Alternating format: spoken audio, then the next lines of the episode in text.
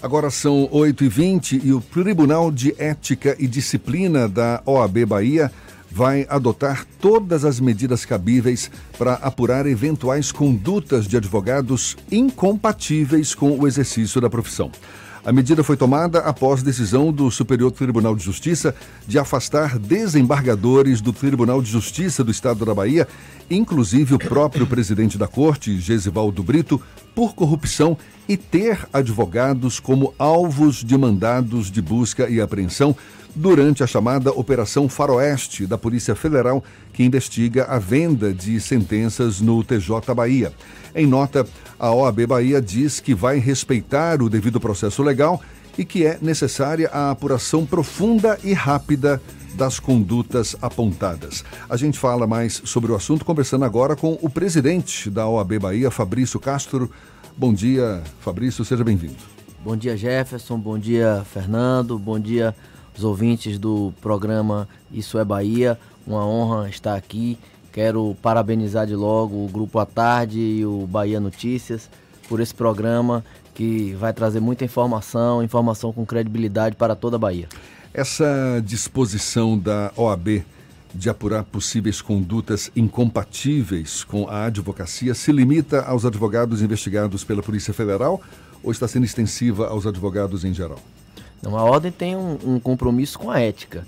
É, todo advogado que tem uma conduta é, que sobre ela existe uma dúvida sobre o cumprimento das normas éticas, a ordem tem a obrigação, a obrigação de verificar é, e julgar essa conduta. Nesta operação agora, é, a Polícia Federal aponta a participação de alguns advogados. Então, a OAB pede acesso aos autos, pede o compartilhamento das informações para que possamos avaliar.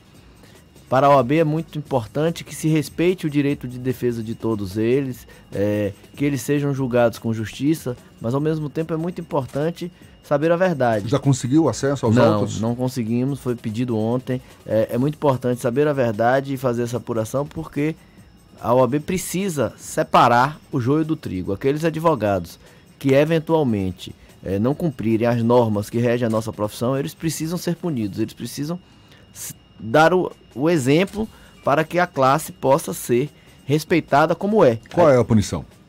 Tem três tipos de punição. A OAB pode fazer advertência, pode suspender, em alguns casos pode até mesmo, mesmo excluir. São processos, Jefferson, que tramitam sob segredo, é, sob sigilo, é, mas eu posso lhe assegurar que hoje nós temos uma grande quantidade de processos é, em andamento. A OAB tem feito a sua parte. É, nós já fizemos nessa gestão, inclusive, uma grande é, mudança nas normas do, do, Tribunal de Ética. O, o, Tribunal de Ética está bem mais célere é, no último ano e acredito que a gente tem dado uma boa resposta para a classe.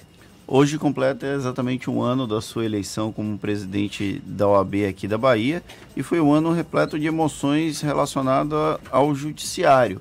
O, teve afastamento de desembargadores do TRT, do Tribunal Regional do Trabalho. Essa semana teve afastamento de quatro desembargadores do Tribunal de Justiça da Bahia e também de magistrados. Dois juízes acabaram também sendo afastados. É, e o atual presidente que está afastado, Gesivaldo Brito, falou inclusive, teceu críticas ao relacionamento da OAB com o Tribunal de Justiça no passado, reclamando que a OAB não queria ajudar o tribunal. Como é que está o relacionamento da Ordem dos Advogados com essas cortes e até nesse contexto do afastamento de integrantes do Tribunal de Regional do Trabalho, do Tribunal de Justiça? Existe algum tipo de tensionamento a partir disso? Não, de forma nenhuma. É, primeiro, nós precisamos separar as coisas. É, o presidente Gesivaldo, naquela época, foi bastante infeliz na manifestação dele. Eu dei uma entrevista, inclusive, ao próprio Bahia Notícias, é, que teve uma grande repercussão, mas não é porque ele foi infeliz naquela oportunidade, foi injusto, inclusive, porque a ordem tem contribuído muito para o judiciário, tanto o poder judiciário trabalhista como a justiça comum. É, e acho, Fernando, que essas, essas investigações que acontecem, elas são importantes. Mas é preciso que a gente tenha uma, uma dimensão. Nós não podemos confundir as instituições com as pessoas. Temos bons juízes, temos maus juízes, temos bons advogados, temos maus advogados. É preciso distinguir. Não é porque alguns juízes são alvo de investigação, alguns desembargadores, inclusive, são afastados, que o Tribunal de Justiça como um todo não presta. O Tribunal de Justiça tem 410 anos, é, é uma instituição que tem bons magistrados, e o que é que a gente precisa?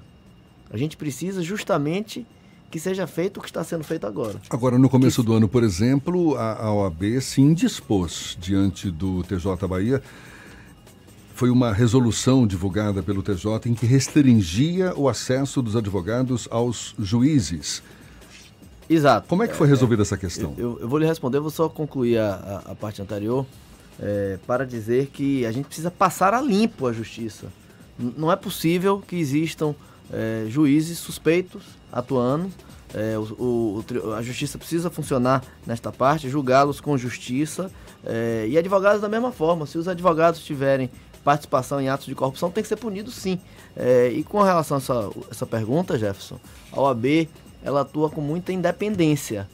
É, a gente está sempre disponível para colaborar com a justiça comum, com a justiça do trabalho, com a justiça eleitoral, mas em todos os momentos que a OAB entende que a atuação do tribunal está equivocada, a OAB se manifesta. E aconteceu no caso da resolução sobre o atendimento. Ah, o, atendi o, o atendimento dos advogados é uma obrigação que a lei impõe a todos os magistrados e a todos os servidores. E nós entendemos que aquela resolução violava o nosso direito, a nossa prerrogativa. Então a OAB, com toda a independência, com toda a firmeza e ao mesmo tempo com muito respeito, porque eu acho que é muito natural que qualquer instituição, qualquer pessoa que entende ter um direito seu violado, buscar fazer esse direito valer pelos meios jurídicos cabíveis. Nesse e caso em particular, a resolução continua em vigor? Fomos ao CNJ e o CNJ deu um, uma decisão que nos atendeu. É muito interessante. As pessoas, numa primeira leitura, podem dizer o CNJ julgou improcedente. Não. O CNJ disse que aquela resolução valeria, mas só valeria se interpretada da forma como a OAB disse que tem que ser, que o magistrado tem a obrigação de atender o advogado. Nós tivemos vários momentos, Jefferson, que fomos ao CNJ, fomos ao estamos agora numa grande luta é, e continuamos essa luta em defesa das comarcas, é, em defesa do primeiro grau também. O, o, Tribunal de Justiça, eu não sei como será agora, pretendia aumentar o número de desembargadores, uma incoerência total é, da. Foi uma traição à OAB, já que havia um indicativo da não criação dessas vagas, uma, um entendimento, vamos tratar assim, e aí de repente o Tribunal de Justiça vai e resolve instalar essas vagas de desembargador. Eu diria que foi um equívoco total, não apenas com a OAB, mas foi um equívoco total com o jurisdicionado, com o cidadão da Bahia. Não é possível que queira se sustentar que queira se sustentar uma posição tão incoerente. É, um dia você aparece e propõe o fechamento de 19 comarcas com base em questões orçamentárias. 30 dias depois, você aparece e diz assim: Olha, eu vou aumentar nove vagas de desembargadores. Não são apenas as nove vagas, então, são nove vagas de desembargadores com seus respectivos assessores. Cada um tem mais ou menos nove assessores. E esses assessores vêm da onde? Eles vêm do primeiro grau. Quando o senhor fala que a OAB sai em defesa das comarcas, está se referindo a esse possível fechamento. 18 ou 19 comarcas, não é isso? É Apenas porque... Maragogipe estava com as atividades suspensas, mas essas 17 ou 18 restantes ainda, aguard... ainda aguardam Eram decisão. 19, mas aí Maragogipe foi desmembrada desse processo e aí ela está em atividade, não é isso? Marago... Primeiro Maragogipe. É, e depois as outras comarcas também foram alvo de um eliminado CNJ impedindo o o fechamento. Eu costumo dizer, outro dia eu fui dar uma entrevista e a pessoa disse, o repórter perguntou, mas a OAB está contra o Tribunal de Justiça? Eu costumo dizer que é o contrário. Quem está a favor é a OAB. Porque quem defende o primeiro grau, quem defende as comarcas, quem defende que não haja neste momento um aumento de desembargadores, está defendendo a justiça. Eu acho que está contra a justiça quem está fazendo ações que não priorizam o primeiro grau, que permitem que é, várias comarcas fiquem sem juízes durante vários anos. Então, nossa postura é essa. Nossa postura é uma postura proativa, uma, uma postura propositiva acima de tudo. Nós temos insistido que é importante o diálogo, é importante, a OAB está à disposição do diálogo da próxima gestão do tribunal, como esteve na gestão anterior. Eu reclamei muito por isso, é, Fernando. Nós demos a mão ao tribunal é, para o diálogo, para a construção de uma justiça melhor. E nós entendemos que o, o a administração do tribunal, é, e eu falo isso com muita tranquilidade, fechou a porta de uma hora para outra e passou a adotar medidas absolutamente contraditórias e absurdas. Mas isso é inédito? Ou já é uma prática recorrente? Ô, ô, ô Jefferson, eu, eu não gosto de, de julgar assim casuisticamente. É, a crise do Poder Judiciário ela não é culpa de uma pessoa específica. É uma questão sistêmica que já vem então se é agravando. Que, não é que seja, já vem se agravando há muitos anos. É uma bola de neve. É uma bola de neve. E para resolver isso, é preciso que haja um compromisso muito grande de todos os atores envolvidos nessa questão.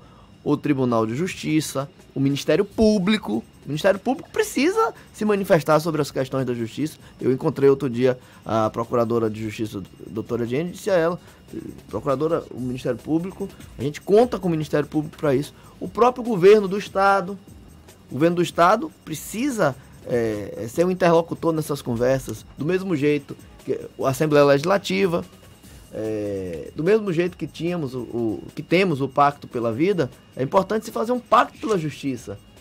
É muito importante. Se fala muito, por exemplo, Jefferson, em impunidade. É, e aí se critica, ah, porque tem muitos recursos, porque os processos não acabam. Você sabe por que acontece isso? Porque a justiça é ineficiente. Se nós tivéssemos juízes em quantidade suficiente, se os processos tramitassem em um tempo razoável, nós não teríamos impunidade. Isso é recorrente. Isso é recorrente. A gente está conversando aqui com o presidente da OAB Bahia, Fabrício Castro. Já já a gente retoma essa conversa, agora 8h32. A gente retoma a conversa com o presidente da OAB Bahia, Fabrício Castro. No bloco anterior, a gente falava dessa crise no relacionamento do TJ Bahia com a OAB Bahia. E, e, o que a gente observa é que muitas vezes esse clima não muito amistoso se dá muito por meio de declarações dadas à imprensa, troca de documentos. Existe uma aproximação ou um esforço da OAB também no sentido de buscar o diálogo, o diálogo próximo mesmo, conversar um com o outro? Existe sim, Jefferson. Eu, eu sempre digo que a OAB é, está à disposição da, da justiça. A gente tem diversos interlocutores é, no Poder Judiciário que querem também a OAB próxima, porque sabem da possibilidade que a gente tem de contribuir. E eu espero realmente que a OAB possa estar mais próxima do tribunal, porque vai ser melhor para todos. Mas o senhor melhor... fica esperando a iniciativa a partir da, do Tribunal não, de Justiça? Não, não, já temos mantido, de, nunca parou. É, mesmo nesses últimos tempos em que é, o anterior presidente, o presidente, não anterior, o presidente que está agora afastado, é, fez aquelas declarações, embora com ele a gente tivesse cessado uma interlocução, é, o, o, Poder Judiciário não se confunde apenas com uma pessoa. Nós mantivemos durante todo o tempo é, interlocução com diversos membros do Poder Judiciário. Como continuamos, é, acredito muito no desembargador Augusto Bispo. É, faço votos de que é, ele tenha a serenidade. Ele é um homem muito equilibrado, um homem é, discreto, discreto, né? Discreto. É, é uma pessoa que eu tenho certeza que nesse momento é, saberá conduzir o tribunal numa hora difícil. A OAB está à disposição dele para dialogar, para contribuir. Ele sabe disso e nós vamos efetivamente contribuir. O importante é o que eu digo sempre. É, nesses últimos, nessas últimas 48 horas, toda a comunidade jurídica numa expectativa muito grande em torno desses fatos. O importante é que o processo ande, que as pessoas se defendam. O senhor está se referindo à Operação Faroeste operação, que afastou é, o presidente da, do Tribunal é, de da Justiça. Mesma forma, exata, da mesma forma que falamos no, no TRT. É, é, importante que a operação tenha andamento, é, que ela faça os esclarecimentos necessários, que todos se defendam, mas que ao final sejam julgados. É importante. Nós precisamos passar a justiça a limpo. A gente precisa ter uma justiça que orgulhe a Bahia, uma justiça que seja séria, uma justiça que tenha comarca, uma justiça que tenha juiz, uma justiça que o cidadão tenha a disposição de buscar os seus direitos, porque hoje muitas vezes o cidadão deixa de buscar a justiça porque não está acreditando na justiça. Nós precisamos que a justiça da Bahia ganhe credibilidade. Hoje, completando um ano da sua eleição, já é possível, apesar da posse ter sido só em 1 de janeiro, já é possível fazer algum tipo de balanço desse seu período e alguma diferença com relação à administração de duas gestões de Luiz Viana na OAB Bahia? Ó, Luiz Viana, ele é uma mudança de patamar na OAB. A responsabilidade nossa é muito grande, porque a advocacia espera muito diante do que foi executado na gestão dele. E como a gente participou ativamente das duas gestões dele, a gente já vinha num ritmo é, acelerado. Por isso que eu botei é, o nome Avança OAB. É, e a gente tem feito sim diversas, é, diversas, diversos projetos na ordem que tem feito mudanças significativas. Temos, por exemplo, a criação da Câmara de Prerrogativas para você ter ideia, Fernando, nós já aprovamos esse ano 23 desagravos. 23 desagravos em menos de. São 10 meses de gestão, mais ou menos. Para quem é, não domina o juridiquês, desagravo é o que exatamente? Quando um advogado tem um, uma prerrogativa ofendida, quando o advogado é ofendido no exercício da profissão, é, normalmente por uma autoridade, mas pode ser por outras pessoas é, a OAB marca a posição e faz um ato para desagravar é, essa pessoa. Nós batemos é recorde nacional. Recorde nacional, é, a gente já fez esse ano. É, 23 desagravos em todo o estado. É, isso está aumentando muito porque a advocacia começa a acreditar que as coisas funcionam e é pedido de desagravo em cima de pedido de desagravo. Temos feito é, uma gestão informatizando a ordem, é, Estamos preparando a ordem para é, ter todo o seu processo digital. Acredito que o ano que vem é, já terá tudo, tudo feito. Estamos em processo de implantação do programa Anuidade Zero, é, facilitando bastante a vida do advogado. Estamos fazendo um, um trabalho muito forte de combate à inadimplência. É, muito difícil é, essa parte, mas é importante. A OAB tem feito um, um, um trabalho importante neste ponto. É, e vai haver reajuste da anuidade, não é? Depois Já de teve, né? dois anos. Ah, é preciso esclarecer isso. A OAB tem três anos, Jefferson, que a OAB não tinha qualquer aumento, mantinha aquele o, o valor de 800 reais. Após três anos, nós fizemos um, um reajuste que não pegou os três anos, pegou apenas os últimos 12 meses, um aumento de R$ 4,17 por mês é, 50 reais se alguém quiser pagar é, de uma vez só. Então tem que colocar a mão no bolso, tá dado o recado. Mas é importante esclarecer, é, porque a OAB não, não funciona sem esse, esse reajuste. Nós, é um reajuste que, inclusive, não atende a todo o aumento de despesas que a gente tem apenas um ano. Tá certo. Fabrício Castro, muito obrigado. Presidente da OAB Bahia, advogado Fabrício Castro, conversando conosco. Muito obrigado pelos seus esclarecimentos e um bom dia. Eu quero agradecer a oportunidade. O tempo aqui foi curto, a gente precisa voltar aqui porque são muitos os temas é, da OAB, são muitos os temas para falar de justiça, para falar é, de temas que interessam a, não só a advocacia, mas a, ao cidadão da Bahia. Quero agradecer a oportunidade e dizer que estou à disposição para voltar sempre que convidado. Obrigado, Fabrício.